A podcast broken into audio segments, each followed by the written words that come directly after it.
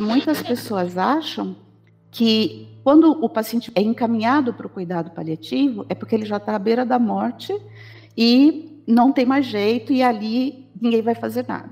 Esse é o maior equívoco que se pode ter em relação aos cuidados paliativos. Cuidado paliativo não é abandono terapêutico. Cuidado paliativo não é eutanásia. Cuidado paliativo não é deixar as pessoas à própria sorte. É exatamente o contrário. O cuidado paliativo precisa ser oferecido também para quem está em casa. Né? É preciso que a equipe de atenção básica olhe também por, pra, por essas pessoas. Então, essa é a nossa grande defesa, é, inclusive em termos de política de saúde. Né? É preciso entender o cuidado paliativo de uma forma integrada em todo o sistema de saúde. É preciso é, criar possibilidades de acesso às pessoas que estejam em qualquer ponto do sistema de saúde. Se você perguntar para os pacientes, normalmente eles dizem, a gente pergunta o que é que te ajuda a enfrentar essa situação. Eles vão dizer a religião. Né? Então, ela realmente tem uma importância, nós não podemos negar esse fato. Né? Nosso país é um país muito religioso, né? com diferentes abordagens religiosas. Eu não vejo o Brasil como um país atrasado nesse sentido. Eu vejo o Brasil como um país que tem um potencial enorme né, para crescer muito e oferecer condições de vida e qualidade de morte muito melhores do que a gente faz hoje.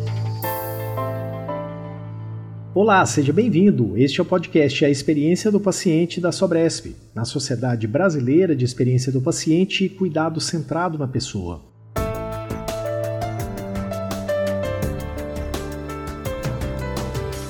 Nos próximos dois episódios, vamos falar sobre os cuidados paliativos.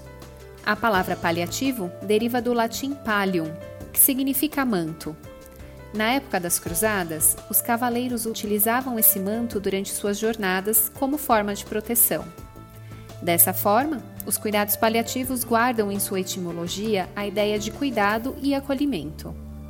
Inicialmente era usado para descrever abordagens que visavam aliviar o sofrimento de pacientes com doenças graves, sem necessariamente buscar a cura, e que hoje abrange não apenas o alívio do sofrimento físico, mas também o apoio emocional, social e espiritual. Historicamente, a abordagem surgiu ainda na década de 1960, com o trabalho pioneiro da britânica Cicely Saunders. Graduada como enfermeira, depois como assistente social e depois como médica, Saunders dedicou sua vida ao alívio do sofrimento humano seus muitos artigos e livros até hoje servem de inspiração e guia para paliativistas no mundo todo. Tá, e o que a Sobresp pensou ao propor o tema cuidados paliativos? Ninguém melhor que a Carla Ledo, a diretora científica, para falar para você sobre a estratégia dessa abordagem. É, como diretoria científica, nós estávamos aqui discutindo né, os temas a serem abordados e me veio muito a fala de uma mãe que teve a sua filha internada numa instituição e a importância que foi o cuidado paliativo para aquele momento doloroso, para aquele momento difícil que elas estavam passando. E me veio muito claro isso e eu sugeri então para o nosso time que nós pudéssemos falar sobre o cuidado paliativo, disseminando aí o conhecimento, disseminando as melhores práticas e e nós dividimos esse episódio em dois momentos. Um momento para falarmos sobre o cuidado paliativo em pediatria, e para isso nós convidamos o Carlos Eduardo, o Cadu, um grande amigo nosso, um querido, que tem vivido e tem trabalhado com muita dedicação, capacitando profissionais, envolvendo as equipes para esse olhar atento, para esse olhar dedicado, esse olhar cuidadoso para os pacientes, mas também para os familiares. E também a Marísia falando sobre o cuidado paliativo em adulto. Marísia também tem uma experiência grande, também tem feito um trabalho exemplar dentro do cuidado paliativo. Então, o nosso objetivo é que eles possam falar sobre as suas experiências, disseminar um pouco o conceito do que é o cuidado paliativo, a importância desse cuidado, para que nós possamos de fato colocar o paciente no centro do nosso cuidado, mas também a sua família, com um olhar para o físico, mas também um olhar para o emocional, para o psicológico e trazendo toda a rede de cuidado para esse paciente. Que vocês possam aproveitar esse podcast e que vocês também possam disseminar este conhecimento para os seus colegas. Que seja uma ótima jornada para nós. Aproveitando a fala da Carla Ledo, eu queria falar com você sobre a Sobresp, uma sociedade nova, arejada e disposta a transformar a experiência do paciente no Brasil.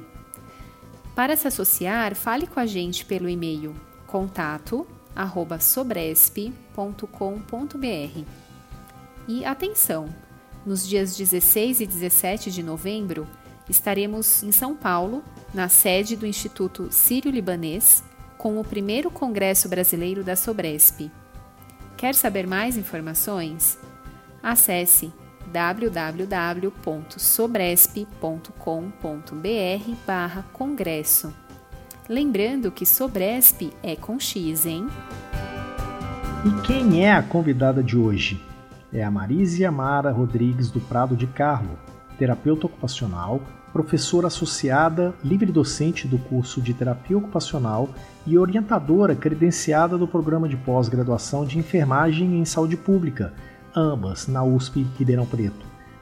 Mestre e doutora pela Unicamp, especialização em cuidados paliativos pela Palium Latinoamérica, na Argentina. Fez dois programas de pós-doutorado pela USP, em 2005 pela Faculdade de Medicina e em 2017 pela Escola de Enfermagem, com estágios no exterior. Docente tutora do programa de residência multiprofissional de atenção ao câncer do Hospital das Clínicas da USP e da Liga de Espiritualidade em Saúde e Cuidados Paliativos pela USP Ribeirão Preto.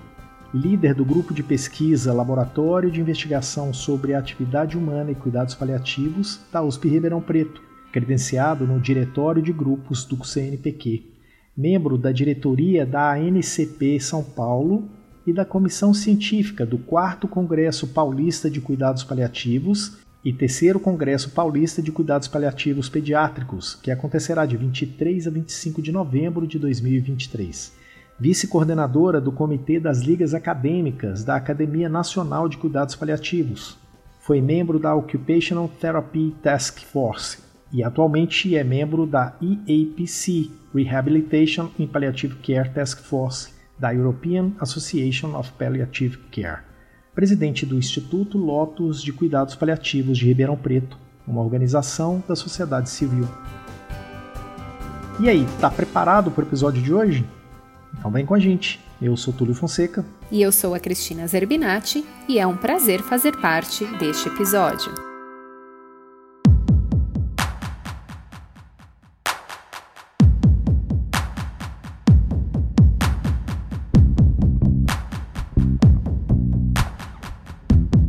resposta às necessidades de pacientes com doenças graves e incuráveis. Resposta essa que tem como ponto focal Cicely Sanders, uma inglesa profissional da saúde que atuava logo ali nos anos 1960. A abordagem dos cuidados paliativos nascia como uma alternativa ao tratamento agressivo no final da vida e buscava proporcionar conforto físico, emocional e espiritual aos pacientes em fase terminal. Hoje, os cuidados paliativos envolvem atenção, estudos e empenho multidisciplinares na assistência à saúde. Eles também se concentram na melhoria da qualidade de vida, no apoio emocional e espiritual e na promoção da dignidade do paciente. E para falar deste tema com a gente hoje, a gente traz a Marísia de Carlo. Marísia, seja bem-vinda ao nosso podcast sobre cuidados paliativos. Muito obrigada pelo convite, é um prazer enorme estar aqui com vocês e poder falar um pouco de um tema que sempre me encanta, que é o cuidados paliativos. Marisa, ao falar da, sobre a evolução, entendemos que novas pesquisas e abordagens estão sempre surgindo. E como a espiritualidade e a ciência, elas podem contribuir com os cuidados paliativos? E o elemento religiosidade, ele é relevante para essa discussão? O cuidado paliativo, ele é essencialmente multidimensional. Esse é um dos princípios, né? Isso significa que a gente valoriza e procura abordar é, a dimensão física, psicológica ou emocional, social e espiritual. E esse é um elemento que me atrai nos cuidados paliativos desde sempre. Né? Então, assim, a importância de você considerar que a pessoa humana ela precisa ser vista nessa integralidade. E a integralidade é um princípio do SUS. Né? Então, olhar para essa pessoa de uma forma integral, olhar para essa pessoa com as suas necessidades e direitos, e a própria Organização Mundial da Saúde preconiza que o cuidado paliativo é um direito humano. Né? Sendo um direito humano, ele precisa ser oferecido. E as, os países estão correndo atrás para realmente poder fazer essa oferta. E quando a gente fala da dimensão da espiritualidade, eu vejo como um aspecto muito importante da experiência do paciente. Né? É, nós fazemos uma uma abordagem clínica, né, no sentido de que eu preciso cuidar dos sintomas físicos, eu preciso cuidar da dor, eu preciso cuidar das, do sofrimento emocional, eu preciso cuidar das condições sociais, e eu estou dizendo eu enquanto equipe interprofissional, mas eu também preciso olhar para o sofrimento espiritual que essa pessoa está vivendo. Né? E muitas vezes o sofrimento espiritual é mais difícil de você manejar e, e de alguma forma oferecer recursos para diminuir o sofrimento do que as outras dimensões, os outros tipos de sofrimento. E quando nós perguntamos sobre espiritualidade para o paciente, muitas vezes é, o, o comum é ele associar com religiosidade. Para nós, são duas coisas diferentes, ainda que complementares. Né? Então, a espiritualidade é a dimensão do sentido da vida, é aquilo, é a forma como a gente vive e, e significa a nossa vida, né? As coisas que são importantes, que a gente valoriza e que nos fazem seguir em frente. Né? A religiosidade ela é uma reunião de pessoas que compartilham do, dos mesmos princípios religiosos, da mesma religião. Né? Então, as duas coisas são importantes. E as pesquisas, hoje em dia, elas sempre falam desses dois conceitos juntos, ER, né? espiritualidade e religiosidade, mas diferenciando é, quando a gente vai no foco específico. E se você perguntar para os pacientes, normalmente eles dizem, a gente pergunta o que é que te ajuda a enfrentar essa situação? Eles vão dizer a religião. Tá? Então, ela realmente tem uma importância, nós não podemos negar esse fato. Né?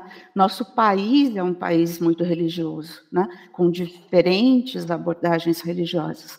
Então, a gente precisa considerar, sim, que esse é um elemento importante, e não é à toa que nos cuidados paliativos a gente tem as capelanias, então, a capelania, ela é o apoio religioso na religião daquela pessoa que está sendo cuidada. Os outros profissionais e mesmo o capelão, ele pode fazer o apoio espiritual, né, que não é baseado num certo conjunto de crenças religiosas. Né? Então, nós temos serviços que são de apoio espiritual, não necessariamente religioso, e temos também, no cuidado paliativo, a oferta do apoio da crença, da religião daquela pessoa. Né? E isso é, isso traz muito conforto, né? já que o cuidado paliativo ele preconiza o oferecimento dos confortos também nessas quatro dimensões, o conforto espiritual vem muitas vezes desse compartilhamento da crença religiosa, dessa possibilidade de se falar sobre a morte, da possibilidade de se falar sobre a, o que está vivendo. E em relação à questão da pesquisa, é muito importante a gente observar que nos últimos anos a espiritualidade é um dos temas que mais tem crescido em termos de pesquisas científicas, pesquisas acadêmicas. Né? Nesse momento, eu estou com três projetos, de dois de pós-graduação e um de graduação, sobre o tema de espiritualidade em cuidados paliativos, né? mostrando que a gente está superando aquela antiga divisão né, de é, ciência e religião, né, como se essas duas coisas fossem opostas e não são. Esse é o novo paradigma, né? A, a, a, compreensão de que a experiência humana vai muito além do que se pode pesquisar pelos métodos da ciência moderna, da ciência tradicional. Então, o cuidado paliativo ele vem mostrar para a gente a necessidade da gente avançar, né? avançar para novos temas e avançar com novos métodos, porque ninguém pode fazer pesquisa, por exemplo, sobre espiritualidade, se se mantiver no mesmo paradigma reducionista, né? no mesmo paradigma da ciência tradicional. Então, novos horizontes estão se abrindo e realmente eu acredito que a gente está evoluindo aí, tanto na, no, na, no aspecto da pesquisa científica, quanto no aspecto das práticas, né, envolvendo essa integralidade ou essa multidimensionalidade da pessoa humana. E acompanhando um pouco do seu trabalho, sabemos das ligas acadêmicas, né, ligadas aos cuidados paliativos. E para quem ainda não conhece, poderia nos dizer um pouquinho sobre o que são as ligas, é, onde elas estão, as contribuições que elas têm e o impacto que a gente pode ver nas futuras gerações? É, o movimento de ligas acadêmicas existe em todas as áreas, não é uma questão específica do cuidado paliativo, mas no cuidado paliativo ele toma um, um caráter diferenciado no sentido de que nós compreendemos a formação do, do, futuro profissional de saúde numa perspectiva ampliada. Né? Nós temos que olhar e ajudar esse estudante a olhar as pessoas às quais ele vai atender de uma forma integral. Né? Então, é uma formação profundamente humanística, né? Não dá para fazer cuidado paliativo se você não tiver uma visão humanística do que é a a atuação, né, a ação no campo da saúde. Né? É preciso é, ter, sim, conhecimentos técnicos, mas o cuidado paliativo tem que ir muito além do tecnicismo. Né? Então, nós temos que olhar para esse estudante como alguém que está se abrindo para uma nova experiência, uma experiência diferenciada daquilo que ele costuma ver na sala de aula. Né? É uma atividade de extensão, é, então, ele é totalmente voluntário, então está na liga acadêmica quem deseja estar, isso faz toda a diferença. Né? No nosso caso, aqui na USP de Ribeirão Preto, nós temos a, a liga acadêmica, a LESCP, né? e, e, nós temos várias atividades que envolvem é, discussão de textos, de artigos, de teses, realizamos eventos científicos, né? nós já fizemos encontros sobre espiritualidade em saúde, encontros sobre cuidados paliativos dentro da Faculdade de Medicina, da, da USP de Ribeirão Preto, o que mostra o quanto a gente está se abrindo né, para novos horizontes, para novos olhares sobre a saúde humana. E a Liga, ela realiza também o DEF Café, né, o nosso encontro mensal, em que os participantes, eles voluntariamente, eles falam o que desejam falar. Né? Pode ser uma experiência pessoal, pode ser uma experiência é, ligada ao, cuidado de alguém. Né?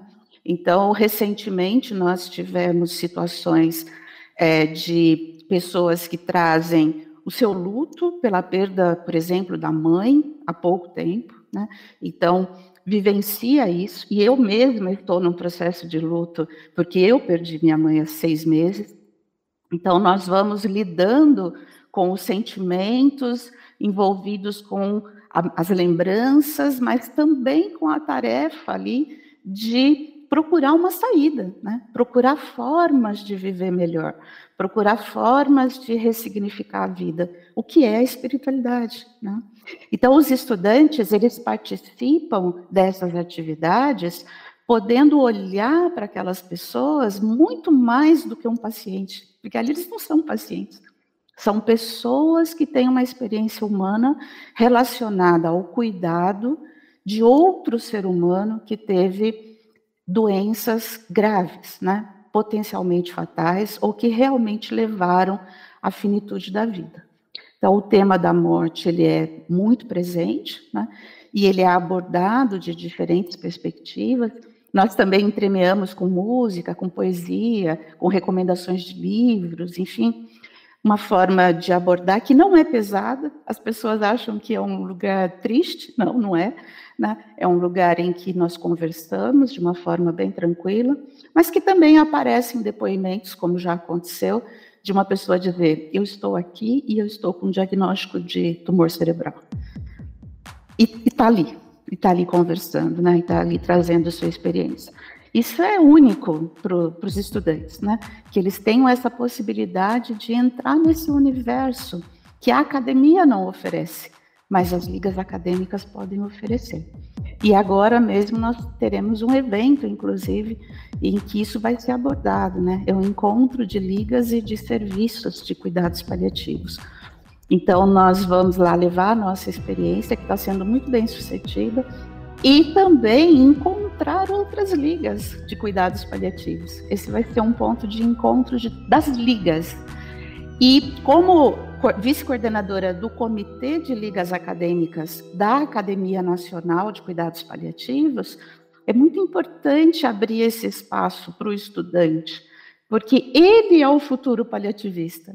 Né? É o atual estudante de graduação tendo uma formação ampliada, né? tendo uma formação humanística, tendo uma formação que olha para a integralidade do ser humano ele vai poder se tornar um profissional também com uma melhor formação e um profissional que vai poder fazer a diferença né, na, no, no seu, é, na instituição onde trabalha, no hospital, seja lá onde for. Né?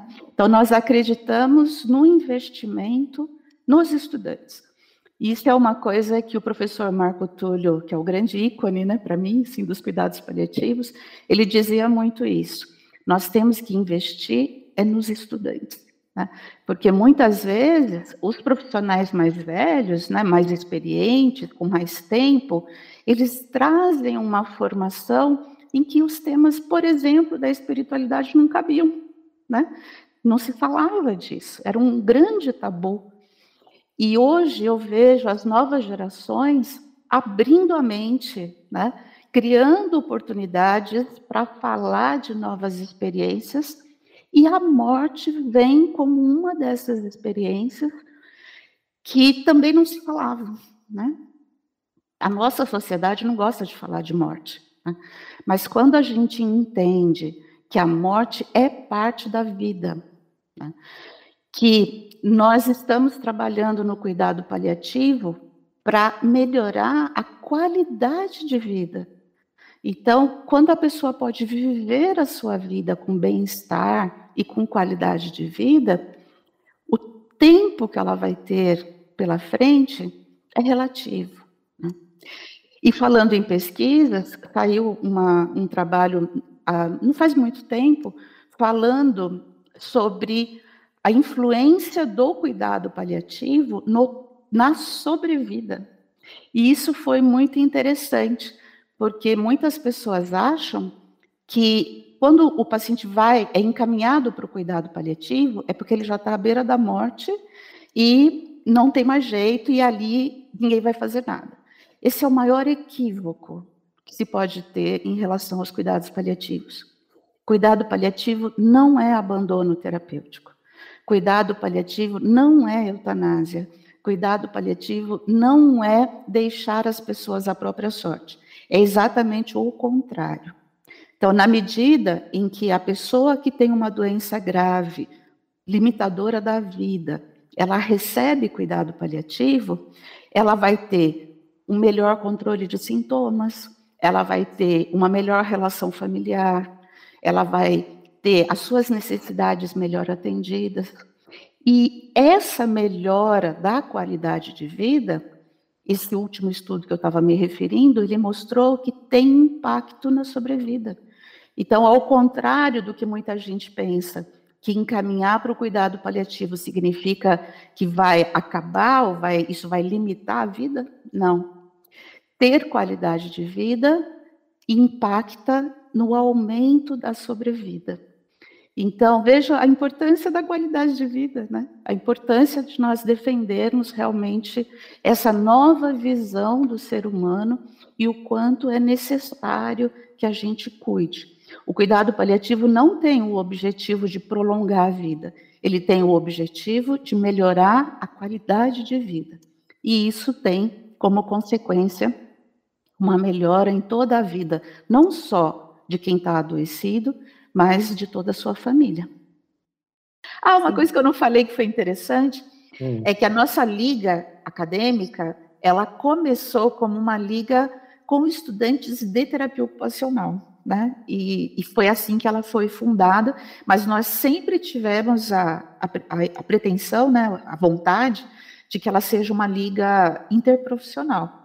E este ano, agora, esta semana, nós abrimos as inscrições para os estudantes que vão entrar na liga, né? Porque todo ano tem uma renovação, né? Tem alguns que se formam e tal. E nós tivemos uma procura de muitos estudantes de outros cursos de graduação.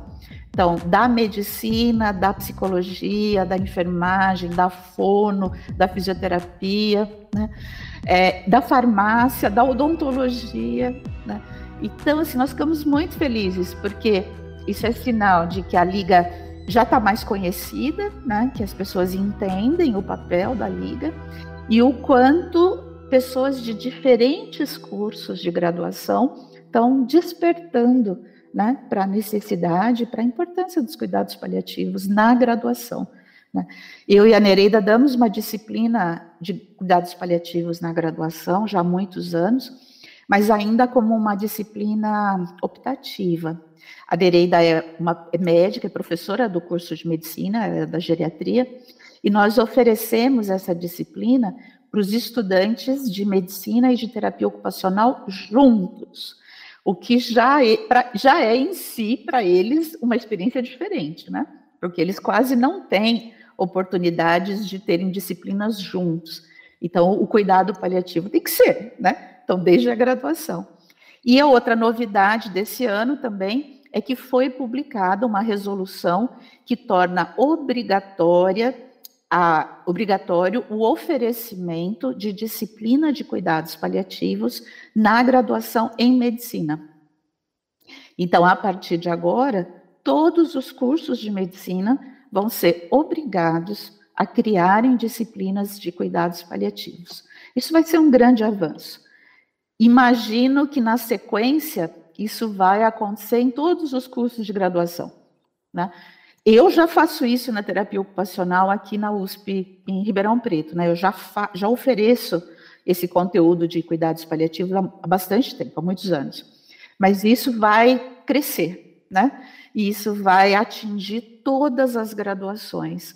Isso necessariamente vai fazer um estudante diferente, né? Que vai fazer um profissional de saúde diferente. E isso pode realmente fazer essa mudança de paradigma, né? Do, de um paradigma de cura, né, baseado na cura, para um paradigma da integralidade, né, da experiência do paciente, centrado no paciente.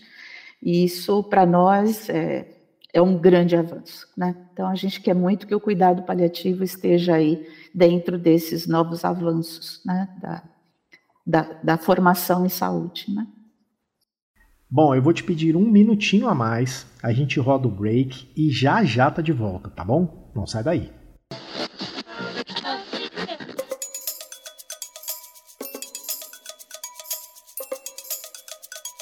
Você que nos acompanha por aqui ou que trabalha com o cuidado centrado na pessoa, ou até mesmo que gostaria de conhecer a temática, este convite é direcionado a você. Nos dias 16 e 17 de novembro de 2023, estaremos em congresso, o primeiro Congresso Brasileiro de Experiência do Paciente. Este evento será híbrido, ou seja, a sua participação pode acontecer online ou presencial. E para quem puder nos acompanhar presencialmente, estaremos no Instituto de Ensino e Pesquisa Sírio-Libanês em São Paulo. No congresso deste ano, trataremos da temática sobre experiência do paciente no SUS, junto a palestrantes renomados a nível nacional. As inscrições elas já estão abertas. Se você se interessou em estar conosco nessa jornada, temos condições especiais de pagamento das inscrições para grupos de profissionais e conforme os lotes de inscrição. Vale lembrar que já estamos no segundo lote e que ele se encerra no dia 10 de outubro de 2023. A sua presença será sempre muito bem-vinda na nossa sociedade. Por isso, consulte as informações completas no site www.sobresp.com.br/congresso. Nos vemos nos dias 16 e 17 de novembro. Patrocínio Ouro, Grupo Charoni. Patrocínio Bronze, Humania, Efarma, Roche e Chiesi. Patrocínio Quartzo, Hcor, Interplayers e Novartis. Apoiadores Hospital Sírio-Libanês e a ASAP, Aliança para a Saúde Populacional.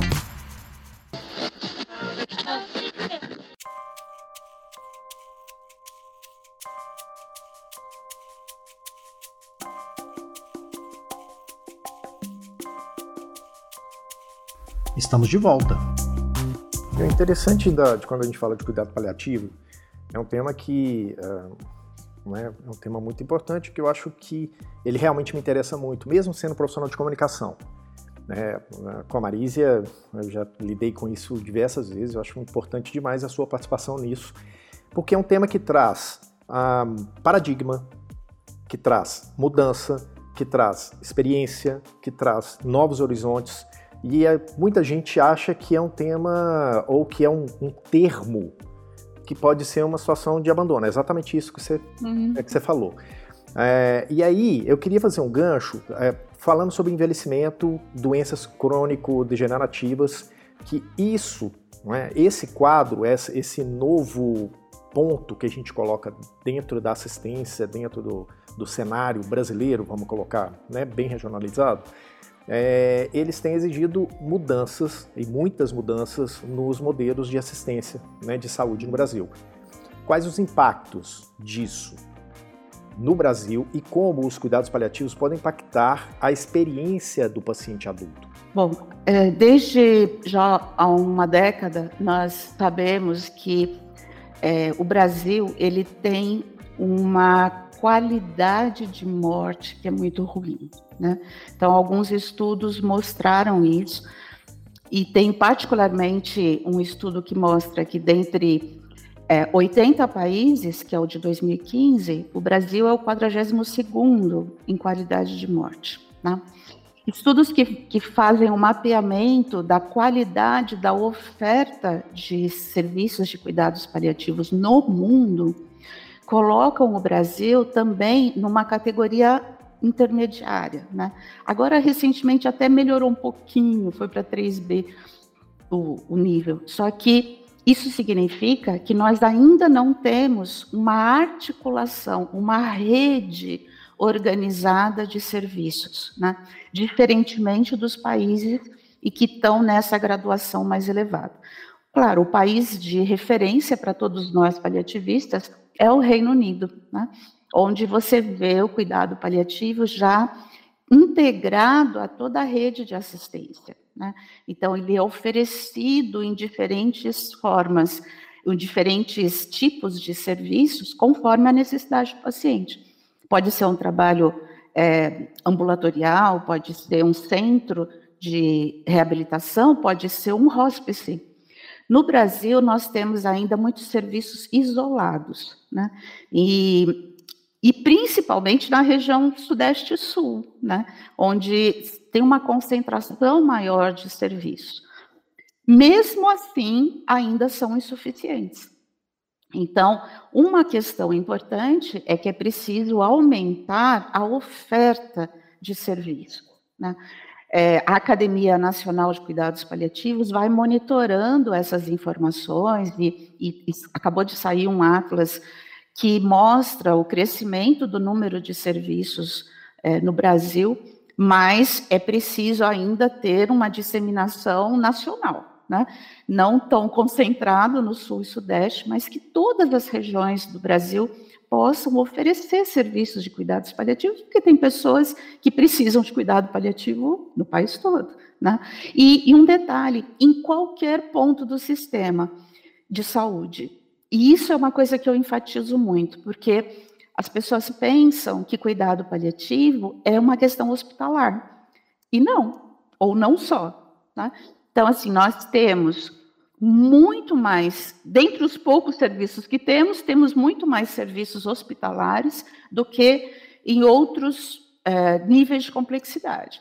E eu falo sempre para o pessoal da atenção básica, o cuidado paliativo também lhes pertence. Né? Porque pessoas em cuidados paliativos estão em qualquer ponto do sistema. Né? Então, você pode ter, sim, pessoas em cuidados paliativos que estão sendo atendidas no hospital, porque o tratamento oncológico é um tratamento terciário, né?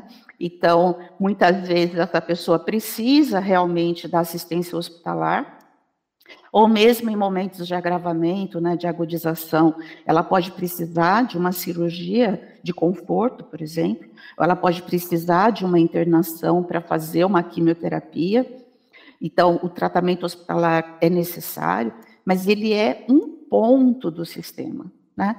O cuidado paliativo precisa ser oferecido também para quem está em casa. Né? É preciso que a equipe de atenção básica olhe também por, pra, por essas pessoas. Então, essa é a nossa grande defesa, é, inclusive em termos de política de saúde. Né? É preciso entender o cuidado paliativo de uma forma integrada em todo o sistema de saúde. É preciso é, criar possibilidades de acesso às pessoas que estejam em qualquer ponto do sistema de saúde. Agora, o crescimento né, do, das demandas, ele é visível, né? Tanto por uma questão do envelhecimento populacional, que está levando ao crescimento né, da, da, demanda de idosos, né, principalmente com doenças aí crônico-degenerativas, mas não só idosos. Né? Nós estamos vendo que doenças crônicas potencialmente fatais estão aumentando. O câncer é o grande exemplo né, dessa situação, mas não só o câncer. Né?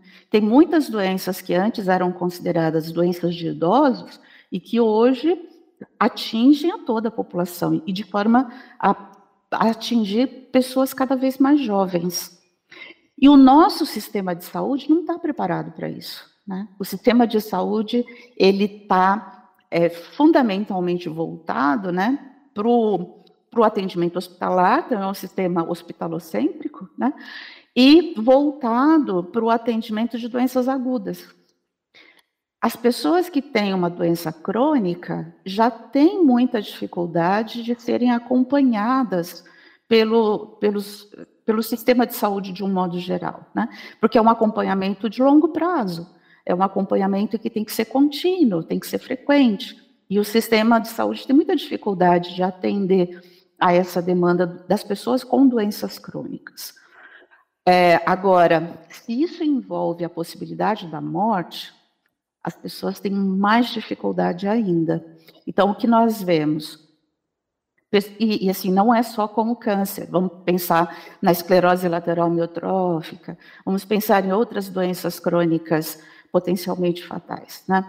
Ela, essas pessoas são atendidas e bem atendidas quando estão no hospital, mas quando elas têm que ter alta do hospital, o que acontece com elas? Para onde elas vão?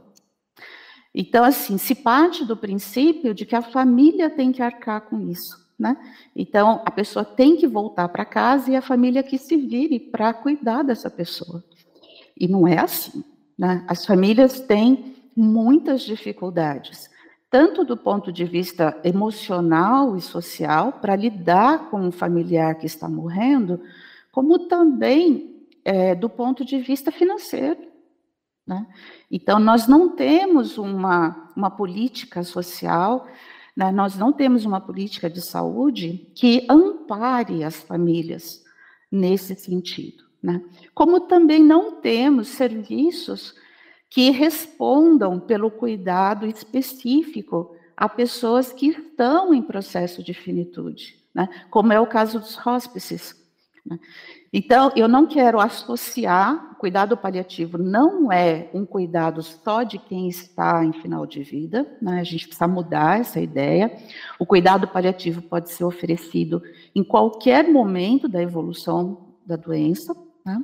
desde o diagnóstico, é isso que fala né, a definição da Organização Mundial da Saúde, mas ao longo da evolução dessa doença, é preciso ter diferentes tipos de serviços.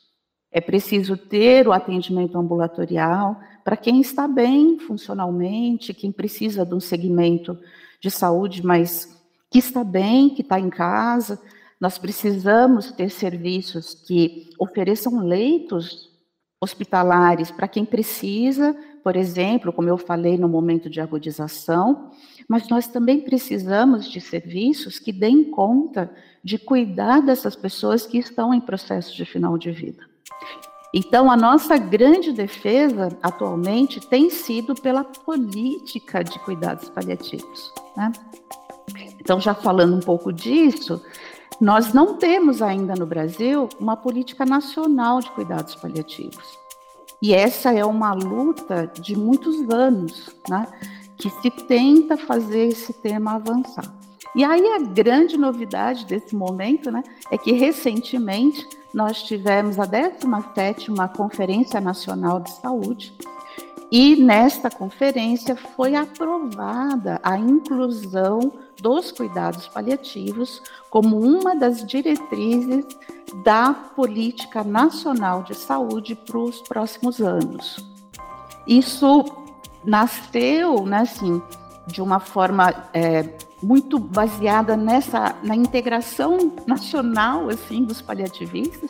Houve um movimento chamado Frente Paliativistas que participou, eu mesmo fui uma representante aqui em Ribeirão Preto da conferência municipal, da conferência macro-regional, defendendo essa aprovação da política nacional. E para nossa felicidade, sim, foi até lá né, na conferência nacional, isso foi aprovado. Então estamos aí aguardando, né, que as coisas da, da burocracia, né, da, da saúde se resolvam para que essa política nacional possa acontecer. Mas, além da nacional, São Paulo já tem uma política estadual de cuidados paliativos há cerca de quatro a cinco anos. Mas essa política estadual, ela ainda não teve uma, uma implementação como deveria ser. Ainda é um pouco é, documental, vamos dizer assim, mas já influenciou bastante. E aqui em Ribeirão Preto nós temos uma situação muito privilegiada que porque nós o ano passado, 2022, nós aprovamos a política municipal de cuidados paliativos.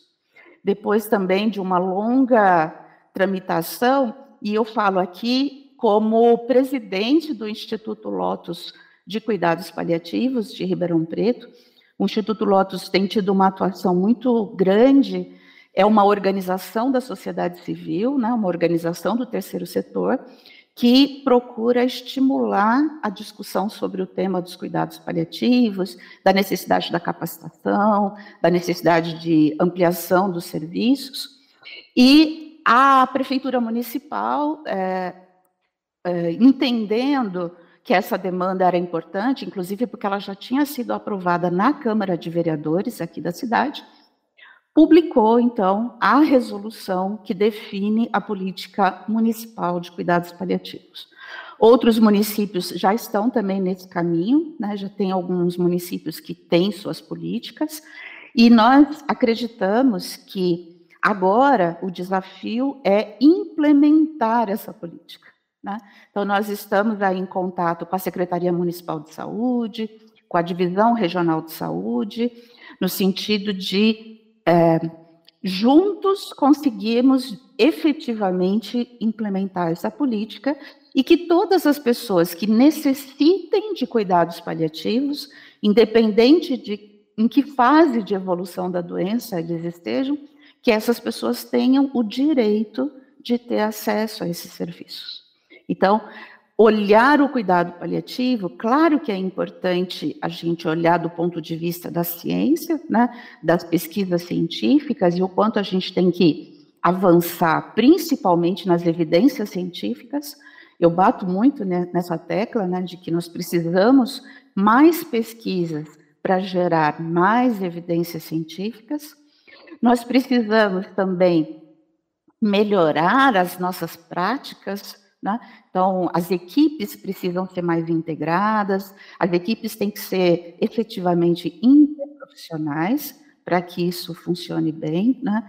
É preciso ter recursos técnicos, por exemplo, para manejo de dor. Né? Então, é preciso ter uma política de distribuição né, de opioides que seja mais organizada e que realmente possa acontecer essa dispensação de opioides de uma forma é, mais ágil, né, para quem necessita, como nós precisamos realmente agir nesse nível das políticas públicas, né, para que isso não seja só um movimento técnico, que isso seja um movimento da sociedade no sentido de, de criar políticas que possam se perpetuar, né? Porque também é aquela coisa que não pode mudar a cada gestão. Então, quando isso vira uma política pública, ela tem a chance de se perpetuar independente da política partidária, né, dos governantes que trocam seus cargos aí. Então, eu, tô, eu sou muito otimista, eu, eu participo muito dessa da defesa dessa política, tanto municipal quanto estadual, quanto nacional, né, a política nacional de cuidados paliativos. É, Marisa, então, é, nesse contexto né, da Conferência Nacional de Saúde e das políticas públicas, nesse contexto do SUS que a gente vem conversando, qual que é a contribuição que o Brasil tem hoje para o avanço né, relacionado aos cuidados paliativos no mundo? Eu acho muito importante a gente entender que, apesar de nós estarmos ainda num momento em que não existe uma grande articulação de serviços de cuidados paliativos no Brasil, mas nós temos contribuições muito significativas em termos de produção científica, né? em termos de mostrar ao mundo uma outra forma de cuidar em saúde, né? particularmente retomando até o tema da espiritualidade, eu vejo que essa é uma grande contribuição do Brasil. Né? Assim, a gente não vê esse assunto muito discutido em outros países, e ele é muito forte aqui no Brasil. Então, a importância da gente olhar de novo para a questão da multidimensionalidade e da espiritualidade como um ponto importante. E também eu tenho participado já há algum tempo de grupos de trabalho da, da Associação Europeia de Cuidados Paliativos. Né? Então, nós participamos é, levando essa perspectiva brasileira, que é diferente, dos europeus, né, sobre como cuidar ou, ou, ou, que temas nós devemos abranger. Né. Agora, este ano foi publicado um artigo na Palliative Medicine, que é a melhor revista de cuidados paliativos do mundo. Né. Foi publicado um artigo sobre é, terapia ocupacional, do qual eu faço parte. Então, pessoas de diferentes países participaram desse da produção de uma pesquisa que virou esse artigo. Isso para nós foi um grande, uma grande alegria mesmo. Agora, nós temos um novo grupo de trabalho que eu participo, que é sobre reabilitação paliativa, que é um tema muito inovador. Né? Eu tenho trazido essa discussão aqui para o Brasil é, há pouco, de, de alguns anos para cá, e o Brasil tem uma contribuição grande a dar né, para a discussão internacional mesmo dos cuidados paliativos. E eu acho que nós temos aqui também estratégias é, muito nossas, né, de como que nós chegamos na comunidade. Né? Então, o fato de nós termos o SUS já é um grande avanço, né, em relação a outros países que não têm sistemas nacionais de saúde, né? Nós temos. E as pessoas perguntam muito sobre isso, né? É, como é que é o SUS? Então, nós precisamos mostrar que o cuidado paliativo também é do SUS, né? Claro que existem serviços privados, né? e isso é importante, não, não, nego a importância de que existem serviços privados que oferecem cuidados paliativos, mas não são esses serviços que, que chegam às, à grande população, né? Então, nós temos que oferecer o cuidado paliativo no SUS, e a nossa forma de ver, a nossa forma brasileira, né, de ver que saúde é um direito de todos, né, e que nós podemos oferecer cuidados paliativos, tanto na atenção primária, como na secundária, como na terciária, e que isso tem que estar integrado, eu acho que é, essa experiência é muito boa e muito e contribui muito para a discussão global né, dos cuidados paliativos. Mas sem dúvida nenhuma que nós precisamos ainda avançar, né, muito. Nós temos que ofertar cuidados paliativos para mais pessoas, né? Então, é verdade que o envelhecimento está criando uma demanda cada vez maior, né, de cuidados de, de, de pessoas com doenças crônicas, mas nós também temos um crescimento grande da necessidade de serviços de cuidados paliativos pediátricos. Né? Então, as crianças também precisam de cuidado paliativo, né? E sabendo o quanto é difícil para as famílias, principalmente, enfrentar situações de adoecimento e de possibilidade de morte de crianças, né? Os adolescentes também precisam de cuidado paliativo, né? Nós temos muitas situações no Hospital das Clínicas, aqui da USP de Ribeirão Preto, de jovens com doenças graves, fatais, né? E que precisam de um atendimento específico para essa demanda, né? Para as demandas específicas dessa população, além, obviamente, dos adultos e dos idosos. No ano passado, eu tive a oportunidade de participar de um congresso na Bélgica que foi sobre cuidados paliativos na perspectiva das sociedades ou das comunidades compassivas. Esse é um outro tema bastante inovador que o Brasil está crescendo muito. Né? Existem experiências bem-sucedidas já no Brasil de comunidades compassivas. E isso exige uma articulação com a sociedade civil. Né?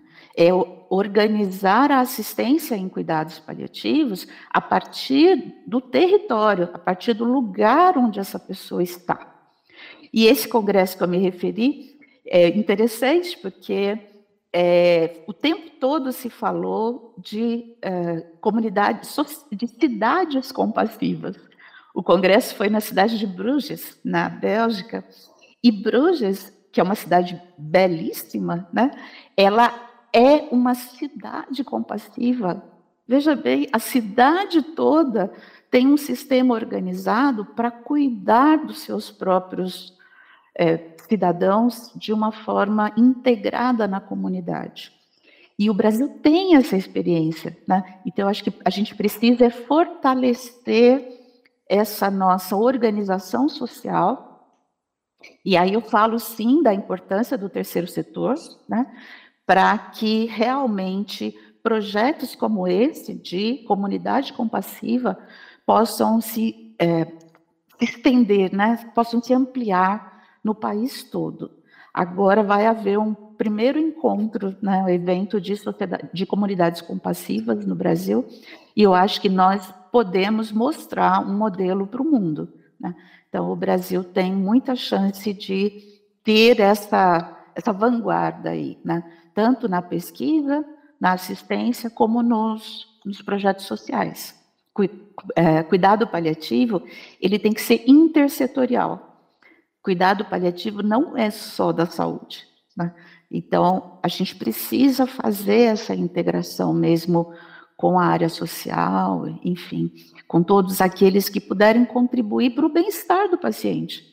Nós vemos muito aqui em Ribeirão, tem algumas organizações do terceiro setor que oferecem, por exemplo, alimentação, remédios.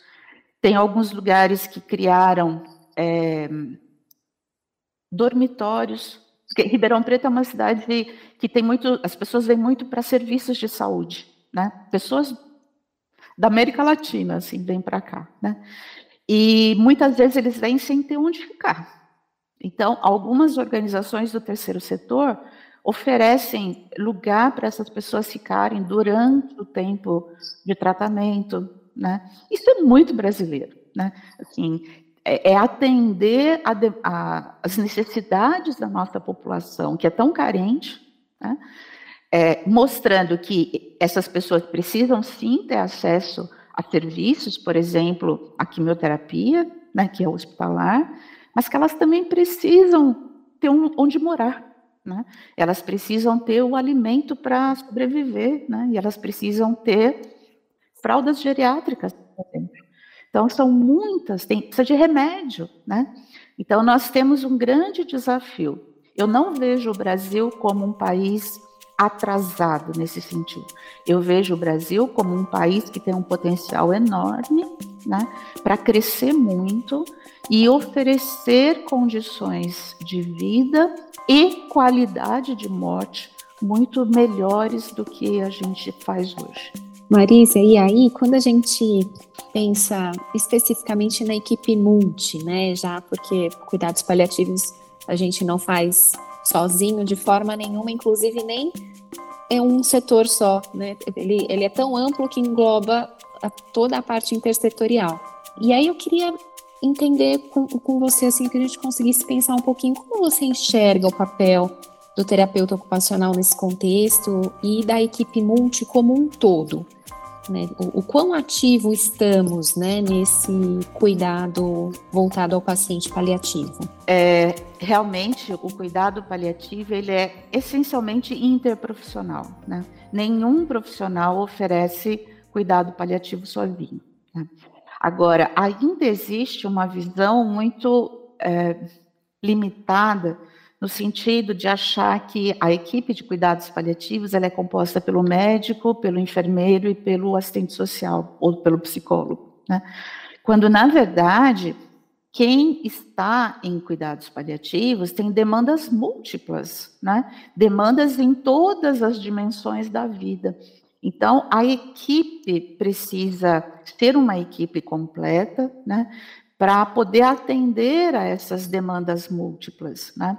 E demandas complexas que precisam realmente de uma integração. Então, eu nem falo mais em equipe multiprofissional, né? Eu acho que a gente tem que ter como meta ou como utopia, enfim, a, a necessidade de equipes interprofissionais e quem sabe um dia transdisciplinares, transprofissionais também, né?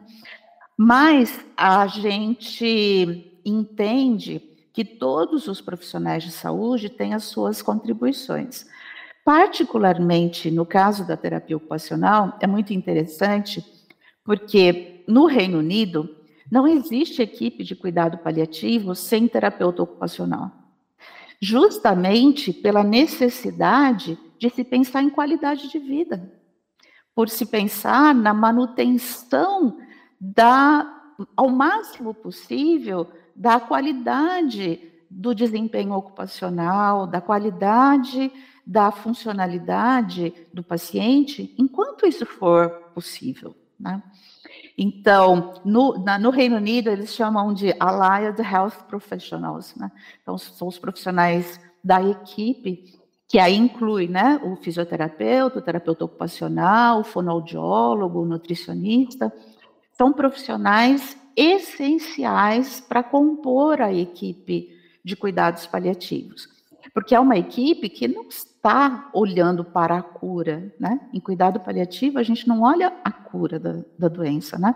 A gente olha a manutenção da qualidade de vida. E manter a vida ocupacional é tão importante quanto manter a saúde mental. Né? é tão importante quanto manejar sintomas. Então, é, muitas vezes as pessoas que estão com uma doença grave, avançada, elas vão entrando numa condição de isolamento social, mesmo de exclusão social, né? A gente vê muito que as famílias, às vezes até num sentido muito protecionista, mas muitas vezes o paciente fica dentro do quarto o dia todo, de janela fechada, TV ligada, e mal a família entra no quarto. Né? Ele deixa de participar de reuniões familiares, ele deixa de comer, por exemplo, junto com a família, ele deixa de tomar banho de chuveiro, ele deixa de sair à rua. Enfim, são muitas formas de exclusão social que precisam ser é, revertidas. Né? A pessoa em cuidados paliativos pode continuar perfeitamente dentro das, da vivência familiar, da dinâmica familiar participando das refeições, participando das festas, né, participando das comemorações, participando do dia a dia da família. E o terapeuta ocupacional tem muito a ver com isso.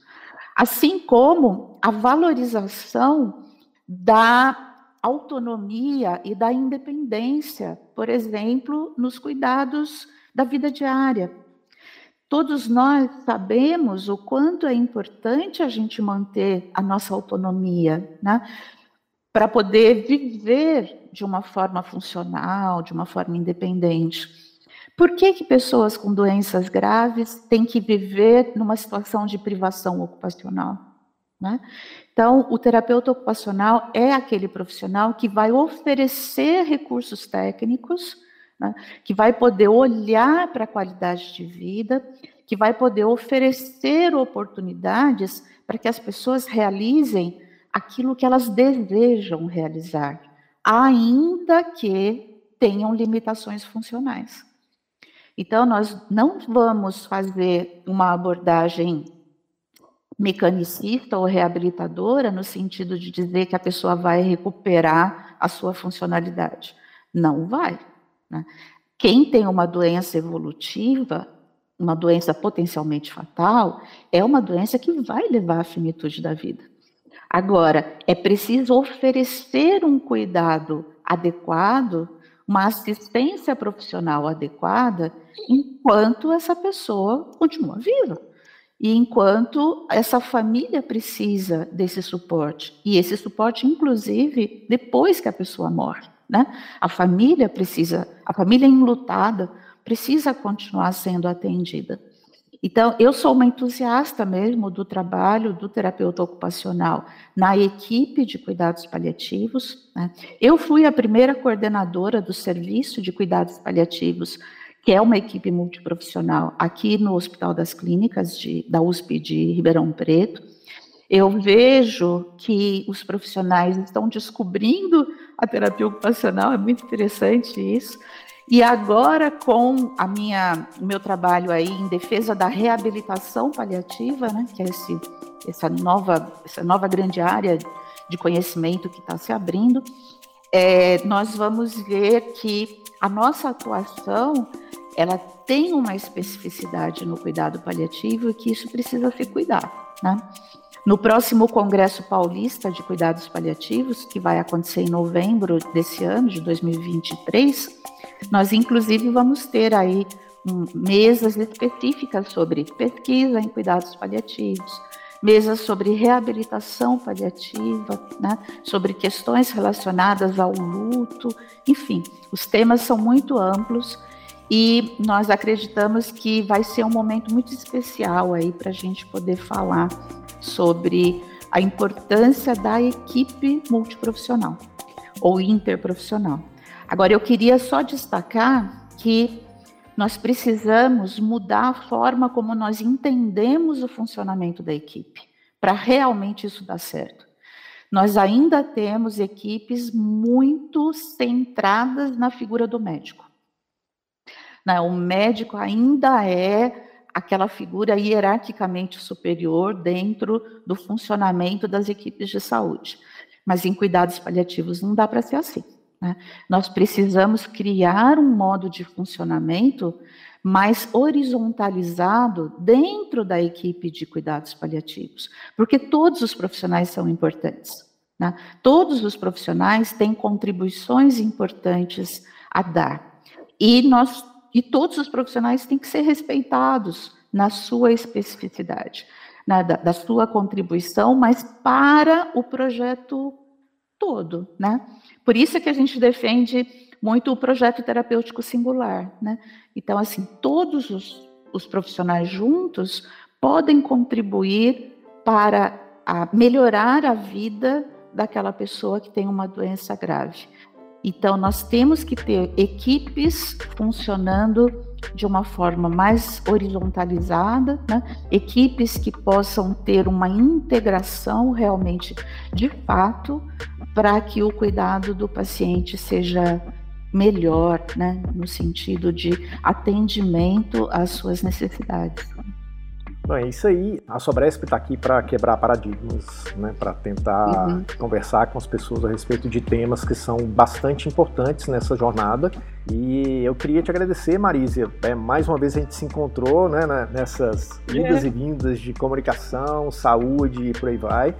E mais uma vez, foi muito importante, acho que você trouxe coisas muito relevantes, né? Que, que é quase chover na molhada, entrevistar a Marisa é trazer coisas relevantes, mas trouxe muitas coisas muito novas para a gente. E isso é. é espetacular. Eu te agradeço muito.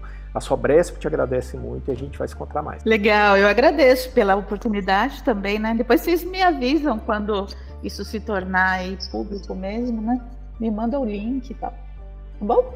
Marisa, muito obrigada com certeza a gente vai conseguir avançar aí no tema dos cuidados paliativos e quem sabe esse cuidado todo tão centrado e cuidadoso de fato com os pacientes a gente não consiga ampliar para todos, como estávamos conversando um pouquinho é, antes até da gente com, começar aqui as gravações, né? É, que ótimo. Vamos Muito, lá, né? Vamos Tamo lá. Aí na, na, luta. Sim, acho que é sempre uma tentativa e a gente precisa tentar, senão a gente não consegue, né? É verdade. Obrigada, viu? Foi Obrigada ótimo. Obrigada a vocês. Um prazer te conhecer. Prazer foi meu. Tchau, tchau, tchau Marisa. Tchau. E chegamos ao fim deste episódio do podcast A Experiência do Paciente. Hoje abordamos a primeira parte do tema Cuidados Paliativos, focado em pacientes adultos. E tivemos o prazer de conversar com a Marísia de Carlo, que é terapeuta ocupacional, professora associada, livre docente do curso de terapia ocupacional e orientadora do programa de pós-graduação de enfermagem em saúde pública, ambas pela USP Ribeirão Preto. O podcast A Experiência do Paciente é uma produção da Map2B Planejamento Marketing e Negócios para a Sobresp. E se você curtiu o episódio de hoje, compartilhe com sua rede. E não deixe de favoritar no seu tocador preferido, ok? E se você estiver no Spotify, aproveite para responder a enquete deste episódio. Como você avalia as políticas públicas de cuidados paliativos em sua região? Obrigado por hoje e nos vemos no próximo episódio. Bye bye. Tchau, gente. Até o próximo episódio.